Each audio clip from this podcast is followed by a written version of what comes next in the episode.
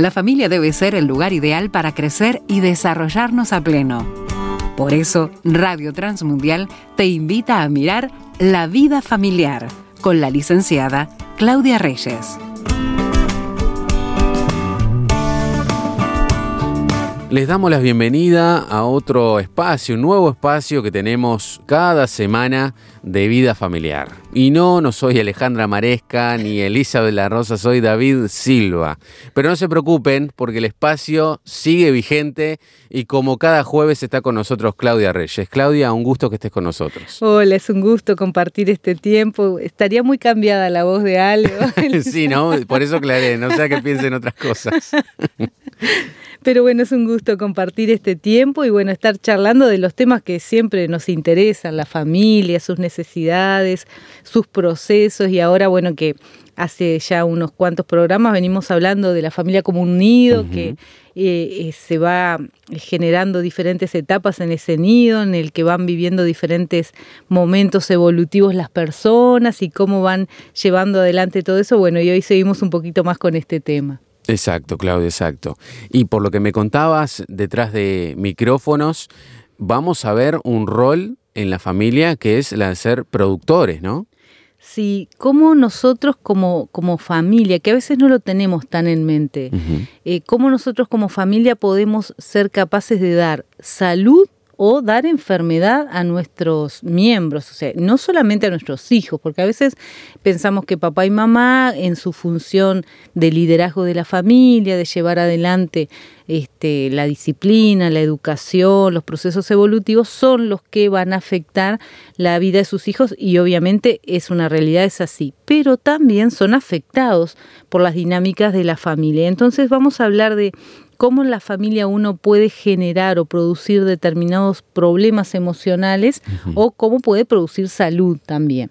Así que un poco la idea de hoy es hablar de esto, de, de la, eh, del nido, pero de un nido cuidado, de una atención que tenemos que prestar a determinadas conductas y acciones y sobre todo también vernos a nosotros, los adultos responsables de la vida de la familia, como personas que van transmitiendo espacios en los que uno puede ayudar a sus hijos o a los miembros de la familia, algo que decimos habitualmente y es eh, a que ellos lleguen a ser aquello para lo que fueron creados. Esto me parece que es central en las funciones parentales, o sea, lo que mamá y papá tienen que hacer en la vida de la familia es buscar por todos los medios proveer oportunidades a través del aprendizaje, a través de lo que les damos a nuestros hijos, de la, aún de la alimentación, de la cultura familiar, de la experiencia espiritual, absolutamente de todo lo que hacemos, proveer espacios en los que nuestros hijos logren descubrir y desarrollar aquello para lo que el Señor les creó. Pero también, cuando yo soy la esposa, hacer esto para mi esposo y cuando el otro, mi esposo, tiene que hacer lo mismo para mí.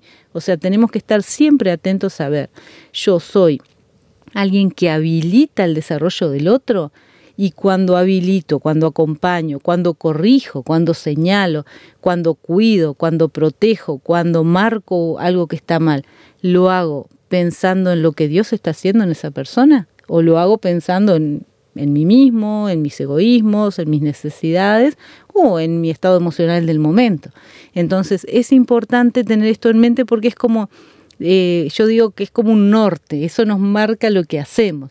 Yo estoy disciplinando a mis hijos porque quiero que ellos se sometan a mí o les estoy disciplinando para que ellos aprendan lo que es la disciplina, para que crezcan, para que sean responsables y para que el día de mañana cuando salgan de casa sean personas de bien y además que sepan, bueno, el Señor me creó con este fin este es el propósito de mi vida. Eso es maravilloso. Eso, eso explica mucho, Claudia, ¿no? Te escuchaba atentamente y me hace pensar cómo el ejemplo nos marca, ¿no? Cómo vemos que incluso no solamente los hijos, sino los nietos a veces repiten la vida que tuvieron los padres. Sí, sí, es, es bien interesante eso. En, en, la consulta muchas veces escucho y, y creo que todos en algún momento lo hemos pensado o lo hemos dicho, es yo no voy a hacer lo que hicieron mis padres. Exacto. Y en la consulta muchas veces escuchas personas que te dicen, no puedo creer, estoy haciendo exactamente lo mismo que dije que no iba a hacer.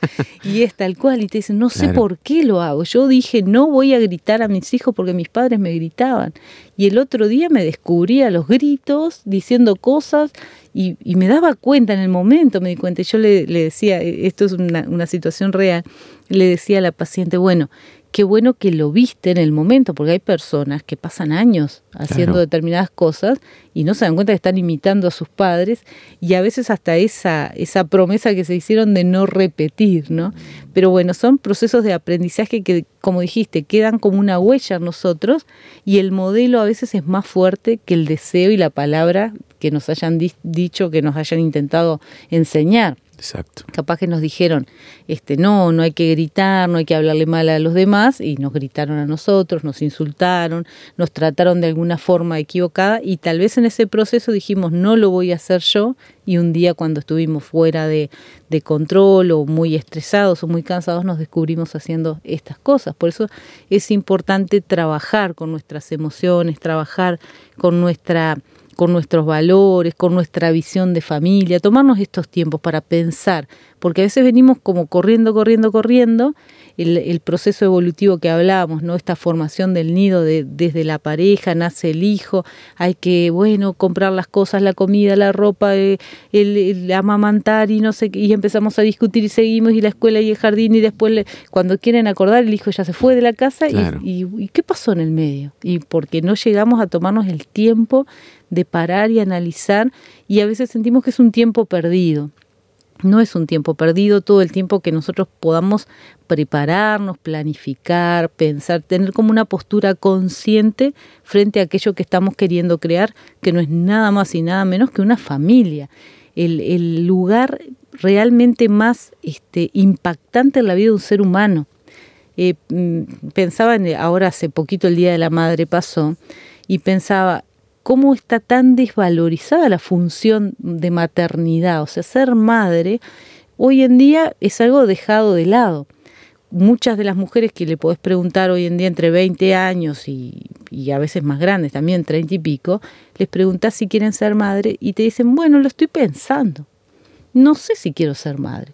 Es algo que no está dentro de mis prioridades. Yo me quiero formar, quiero trabajar, quiero y la maternidad está muy desvalorizada por una cuestión cultural. Claro, muy común, ¿no? Claro, y los hijos se ven como una carga, como algo terrible, como un gasto económico también es tremendo, pero se ve así. Incluso he escuchado madres, sus madres, decirles aproveché y viví la vida, no vas como yo, ¿no? Que el mensaje ahí entre medio también es, es terrible. vos eras mi carga, así que vos no hagas lo mismo. claro, claro, ¿no? viví la vida porque te estaba criando. Claro. Bueno, es tremendo y, y cuando uno este, es mamá, yo me pienso a mí misma como madre, yo digo, la verdad que es fabuloso, es lo mejor que te puede pasar en la vida tener hijos, es una bendición. Claro que da trabajo, claro que tiene lo suyo, pero no es que dejas de vivir la vida porque tenés hijos, vivís la vida con hijos. Claro. Y, y de hecho es una bendición. Ahora, el problema es que hoy en día esto no es un valor, es, es una el valor es ser independiente, es hacer lo que yo quiero, es ser económicamente sólido, es tener éxito, es determinadas cosas. Bueno, con todos esos principios, que además son principios muy alejados de lo que tiene que ver con la construcción de una familia, porque si yo soy tan egocéntrico y tan pensando en mí, tan individualista, difícilmente pueda convivir con otras personas. Claro. Entonces, claro, hay una destrucción de las estructuras familiares como lo estamos viviendo hoy. Y todo esto nos lleva a un tema que, es, como veníamos hablando al principio, que es eh, hasta dónde la familia produce, es productora de salud o es productora de patología. Y hay una autora que ella dice este, algo que es muy interesante, es una autora que no es cristiana, pero se los quiero leer porque ella lo, dice de una forma que no, hay manera de, decirlo mejor que ella. Ella dice esto, miren, el hecho empírico, que ya, empírico es un hecho que se ve, que está ahí, que, es observable, ¿no? El hecho empírico dice que llama la atención es la simultaneidad del aumento de la desintegración de la familia y la presencia cada vez más frecuente de una infancia perturbada debe ser esto relacionado, eh, estos hechos deben ser relacionados entre sí, de manera que el destino de la vida del individuo, al depender tan intensamente del estado de las relaciones familiares, nos muestran, en definitiva, que la familia está pasando por un problema. ¿Qué, dice esta, señora? Ella dice, eh, cuando uno ve tanta cantidad de niños, eh, después más adelante en su material habla de jóvenes y adolescentes también, con perturbaciones y ve tantas familias que están en, desintegración, con problemas serios, son como hechos aislados que se están viendo. Y ella dice, es inevitable que alguien que pueda pensar científicamente conecte estos dos hechos porque están ahí no están sueltos, no son desligados estos dos hechos. La desintegración de la familia, el abandono de las estructuras familiares, el individualismo que hace que la gente no quiera vivir en familia o que cada vez se vuelva más egoísta y viva para sí dentro de la familia, está generando personas, niños, adolescentes, jóvenes, con problemas serios. Y por algún motivo, que bueno, no podemos pensar que es ingenuo, todavía nadie asoció estos dos hechos. que tienen un vínculo directo. Entonces, si uno ve que hay un problema familiar generalizado y empieza a ver patología generalizada, tiene que empezar a pensar, bueno, analicemos todo, la calidad del agua analicemos, la calidad del aire analicemos, la calidad de, no sé, porque estamos analizando cualquier cosa y a nadie se le ocurrió conectar el deterioro de las familias con el deterioro de, de la salud psicológica, emocional y hasta biológica de los hijos. Bueno, hay una conexión directa es lo que nos dice ella, ¿no? Y por eso nosotros eh, hablamos, hay muchos autores que hablan acerca de esto, hay estudios que muestran cómo eh, la presencia del papá en familia es un agente de salud en la vida de los hijos, cómo la presencia de una mamá estable emocionalmente, que acompaña, es un factor de protección en la salud de los hijos. Hay una cantidad de investigaciones vinculadas a esto. Eh, el problema es que parece que no se habla de este tema, digamos como fuera de la academia, es como son datos que van quedando. Y como ahora no es políticamente correcto hablar de estos temas, van quedando los estudios por ahí y no, no se habla demasiado, no quedan como sueltos y algunos autores se empiezan a animar a hablar, pero poco y nada, y hay que hacer una asociación directa entre el deterioro de la vida familiar y el deterioro de la salud psicológica, emocional y hasta física de los hijos. Así que sí será algo importante a trabajar. ¿no? El Señor nos ha planteado la familia como la célula más importante.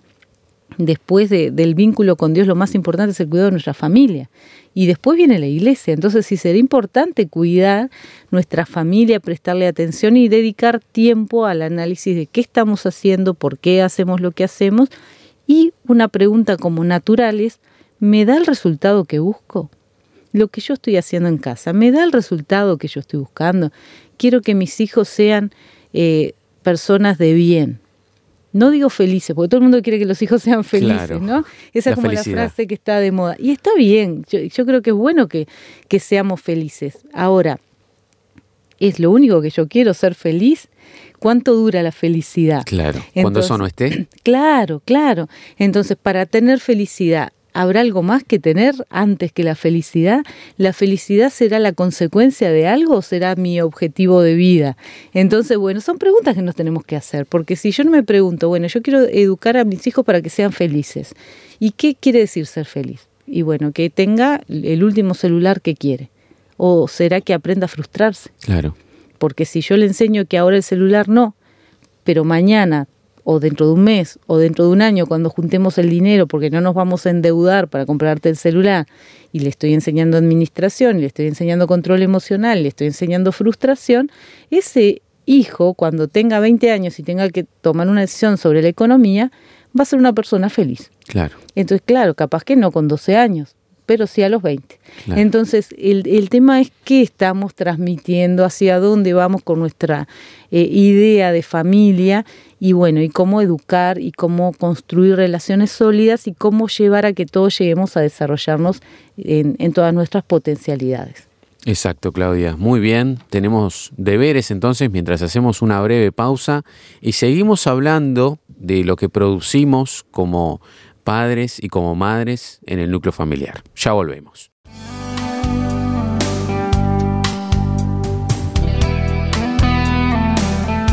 Somos la fina combinación entre la mejor música y los mejores mensajes. Somos Radio Transmundial Uruguay, más de cuatro décadas siendo tu mejor compañía.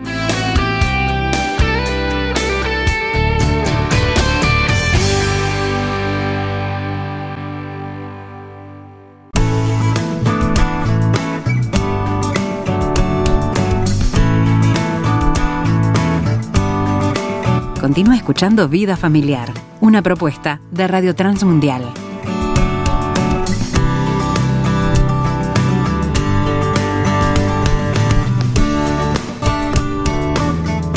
Volvemos de la pausa y seguimos en la charla en vida familiar con la licenciada Claudia Reyes, hablando de un tema que nos debe interesar a todos. Si estás por formar tu familia, si ya la tenés formada, si hay cosas que no andan bien, son cosas de provecho. De provecho no solamente en el área visual, en el área en que la sociedad contempla, sino también espiritual. No nos olvidemos que todos estos principios, conceptos están apoyados y transmitidos en una misma dirección que es la dirección espiritual, ¿no? Basándonos también en lo que Dios quiere, que es lo que esta sociedad necesita, ¿no? No solamente lo hacemos para personas que profesan una fe, hijos de Dios, sino también para poder compartir con otros. Y es la idea de estos temas, de estos materiales que nosotros hacemos en conjunto con cada uno de los hermanos, de los invitados que destinan de su tiempo en este lugar para bendecir a otros, ¿no?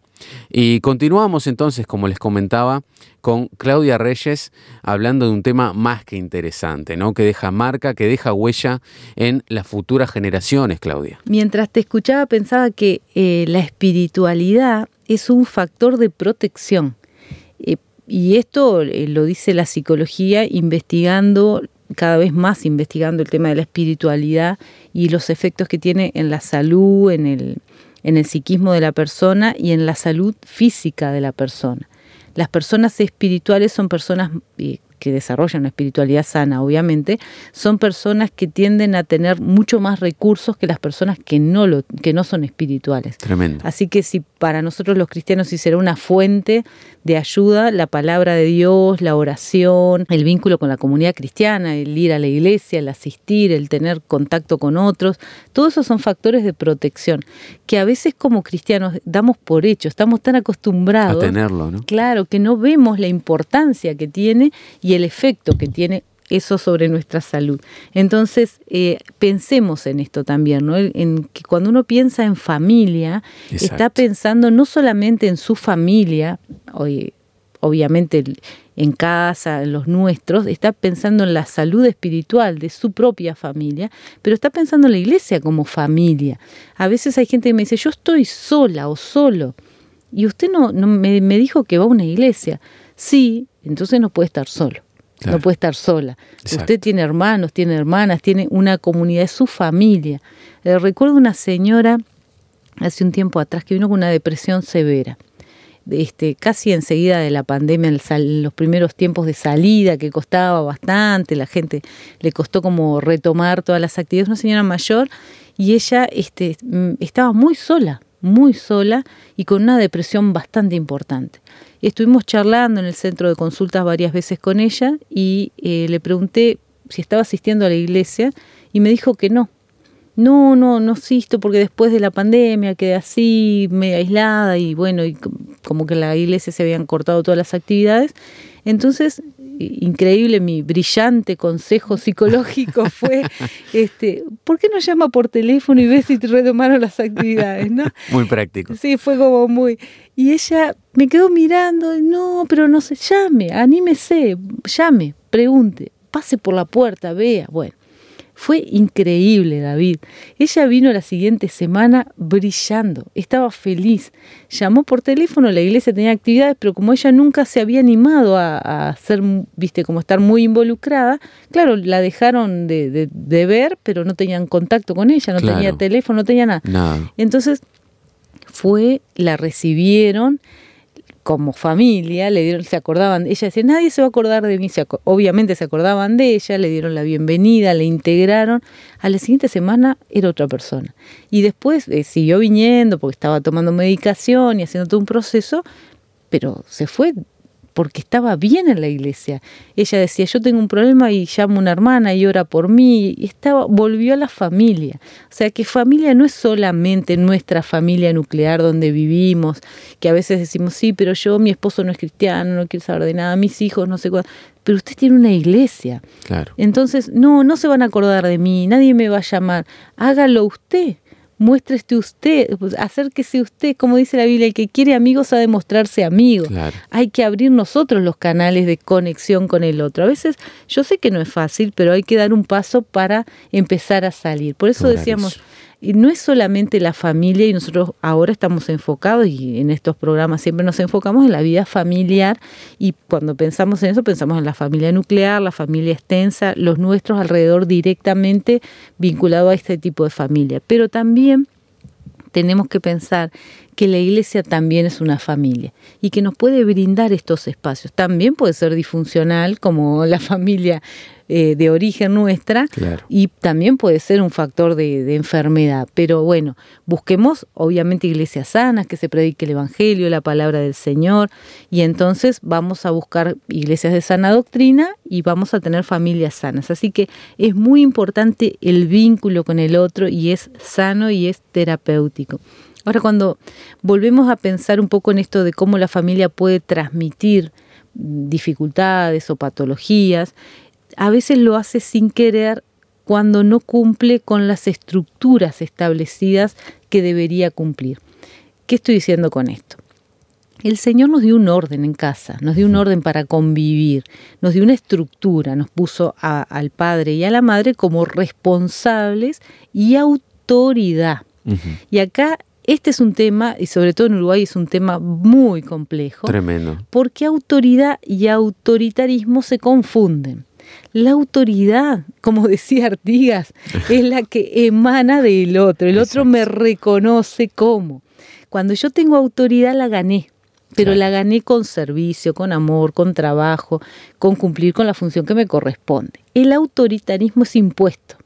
Es algo que yo obligo a los demás a obedecerme no por el vínculo que tienen conmigo y porque me reconocen, sino porque yo me instalé en un lugar de poder y entonces doy una orden y espero que se obedezca. El problema es que cuando es así, el otro puede obedecer y a veces ni da señales de que se opone, pero normalmente es con oposición. Y a veces la oposición es del corazón, no la vemos. Entonces, siempre pienso cuando la Biblia dice a los padres, no provoquéis a ir a vuestros hijos, siempre me hace pensar en esto, hasta dónde, hay muchos este, ejemplos capaz para pensar, pero a mí me hace pensar en esto de hasta dónde a veces los padres con esto del autoritarismo no provocan ira en el corazón de los hijos. Eh, el hijo que guarda ira en el corazón es un hijo que te mira y a veces te enfrenta y te dice yo no te voy a hacer caso, me pongo, no sé, un piercing cuando en casa está mal, o me pongo el pelo de no sé qué para mostrarte que te tengo bronca, y por lo menos lo expresa, ¿no? Y está el otro, que es perfecto, que va a la iglesia, que se viste lindo, que hasta puede hacer cosas en la iglesia, que es un líder, pero que en su corazón está lejos. Claro. Y los dos están enojados. Nada más que uno te lo muestra y el otro no te lo muestra. Y el día que tienen la oportunidad de expresarlo, lo que guardaron en su corazón es el día que yo pueda tomar las decisiones por mí, voy a hacer todo lo contrario a lo que me enseñaste. Esto es terrible. Tremendo. En, la, en violencia familiar se ve algo que es que a veces eh, los hijos esperan crecer para enfrentar al padre violento. Entonces, el hijo Aarón, ¿no? Espera, como tiene como la fantasía de que el día que yo pueda, el día que yo tenga la fuerza, porque ¿qué fue lo que se le transmitió? Que una persona con fuerza y poder aplasta a los débiles. Entonces él se siente un débil. El día que yo adquiera eso que vos tenés, que es poder y fuerza, te voy a aplastar a vos. A veces lo que pasa es que ese hijo enfrenta al padre y lo mata como hemos escuchado tantas veces en el informativo, cosas por el estilo, ¿no? Otras veces lo que pasa es que sale de la casa huyendo, se casa y tiene el poder y la autoridad o el, esto que tenía el padre y ahora maltrata a su esposa. Entonces, ¿por qué? Porque la enseñanza de fondo fue los poderosos aplastan a los débiles. ¿Y qué están esperando los débiles? Hacerse poderosos para aplastar a los otros poderosos. Es terrible, es un mensaje que está lejísimo de la palabra del Señor que nos habla de el servicio, que el que tiene poder y autoridad lo tiene para servir, para humillarse, para morir por el otro, para entregarse, o sea, lejos está. Por otro lado, totalmente. Claro, entonces, eso lo que la palabra nos enseña es salud lo que la gente vive muchas veces con el tema de la autoridad y el poder es patología. Entonces, autoridad es, está puesta por Dios en las manos de los padres para ser de bendición a sus hijos, para marcar, sí, la disciplina, para orientar, y es un lugar que está por encima de, sí, y, es algo que nos tenemos que acostumbrar y aceptar como una realidad. El que tiene el poder y la autoridad, papá, en la casa, por ejemplo, está por encima de sus hijos y lo tiene que estar. Es saludable para la mente de sus hijos, para el psiquismo, para el corazón, para las emociones de sus hijos, saber que hay un padre que los protege. Ahora, a medida que los hijos van creciendo, ese padre va nivelando la autoridad con ellos, les va dando poder.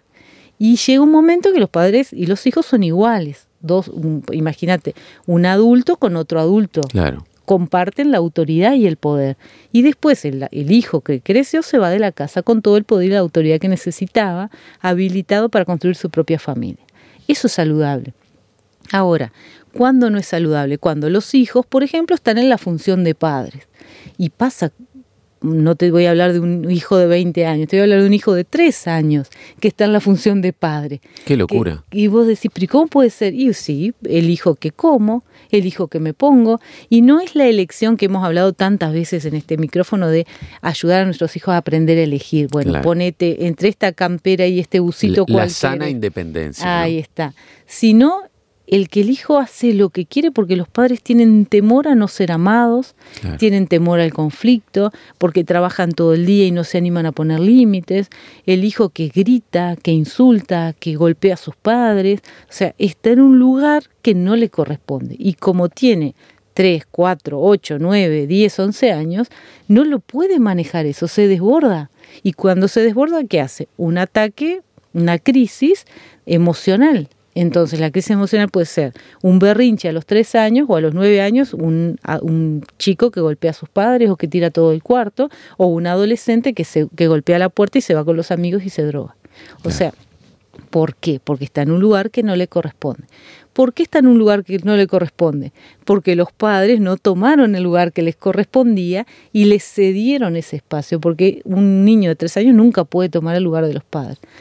Bueno, está de moda que los hijos duerman en el dormitorio de los padres, por ejemplo, y yo sé que es difícil sacar a los hijos del dormitorio, pero no puede ser que tenga nueve años y duerma entre papá y mamá. Y, pasa, pasa. Entonces mamá y papá se pelean y adivina quién sale del cuarto. No es el hijo, es el papá que se va del cuarto y el hijo duerme con la mamá. y, te estoy hablando de casos que son reiterados, es consulta constante esto. Entonces, ¿qué pasa? El nene tiene problemas en la escuela. Y sí, ¿cómo no va a tener problemas en la escuela si está cumpliendo una función que no le corresponde? Entonces, cuando hablamos de salud en la familia, hablamos de muchos elementos y uno tiene que ver con la estructura cada uno en su lugar. Había una canción antes que decía cada uno en su cuadrado, no sé si se acuerdan. Sí, es verdad, muy famosa. Bueno, cada uno en su lugar, a cada uno le corresponde un espacio y lo que tiene que hacer es velar para cumplir de forma adecuada sus funciones de acuerdo al lugar que el Señor nos ha establecido. Entonces, cuidemos a nuestras familias, prestemos atención a las necesidades de cada uno. Eh, reconozcamos las diferencias, somos muy diferentes hombres y mujeres en la manera de entender la realidad. Por eso Dios puso un hombre y una mujer en una familia. La visión de cada uno es bien diferente y es complementaria. Se necesitan las dos visiones para criar hijos sanos pero también se necesita la estructura. Papá y mamá nunca pueden estar a la altura de los hijos. Los hijos van subiendo a medida que van creciendo y llega un punto que se tienen que ir de casa. Y eso es saludable. Entonces, oremos para que el Señor nos ayude a tomar nuestra responsabilidad como adultos responsables de la vida de la familia, démonos cuenta de que si vemos algo que está funcionando mal, puede ser porque no estamos cumpliendo bien con nuestra función, puede ser uno de los motivos, hay muchos motivos, pero bueno, hoy nos enfocamos en esto prestemos atención a la estructura, a las funciones, si estamos cumpliendo bien nuestras funciones, al tiempo, tenemos que dedicar tiempo a la familia y vamos a empezar a hablar específicamente de algunas actitudes que podemos tomar para construir familias más sanas, más saludables y bueno, hijos fuertes que puedan enfrentar el mundo y que puedan ser felices, que es lo que queremos, sí, pero también productivos. Tremendo, Claudia, ¿no? Todos los que nos compartiste en estos minutos, sin duda que hay que sacar apuntes y poner en práctica muchas cosas, ¿no? Como lo comentábamos en unos, hace unos minutos atrás, no solamente para nosotros, capaz que no es nuestro caso, pero sí podemos acercar este material, ¿no? estos consejos, estas ayudas a otros en los cuales nosotros podemos detectar que están padeciendo con estas problemáticas, ¿no? Agradecerte por este nuevo programa y te esperamos para el jueves que viene, ¿te parece? Muchas gracias, David. Hasta la próxima.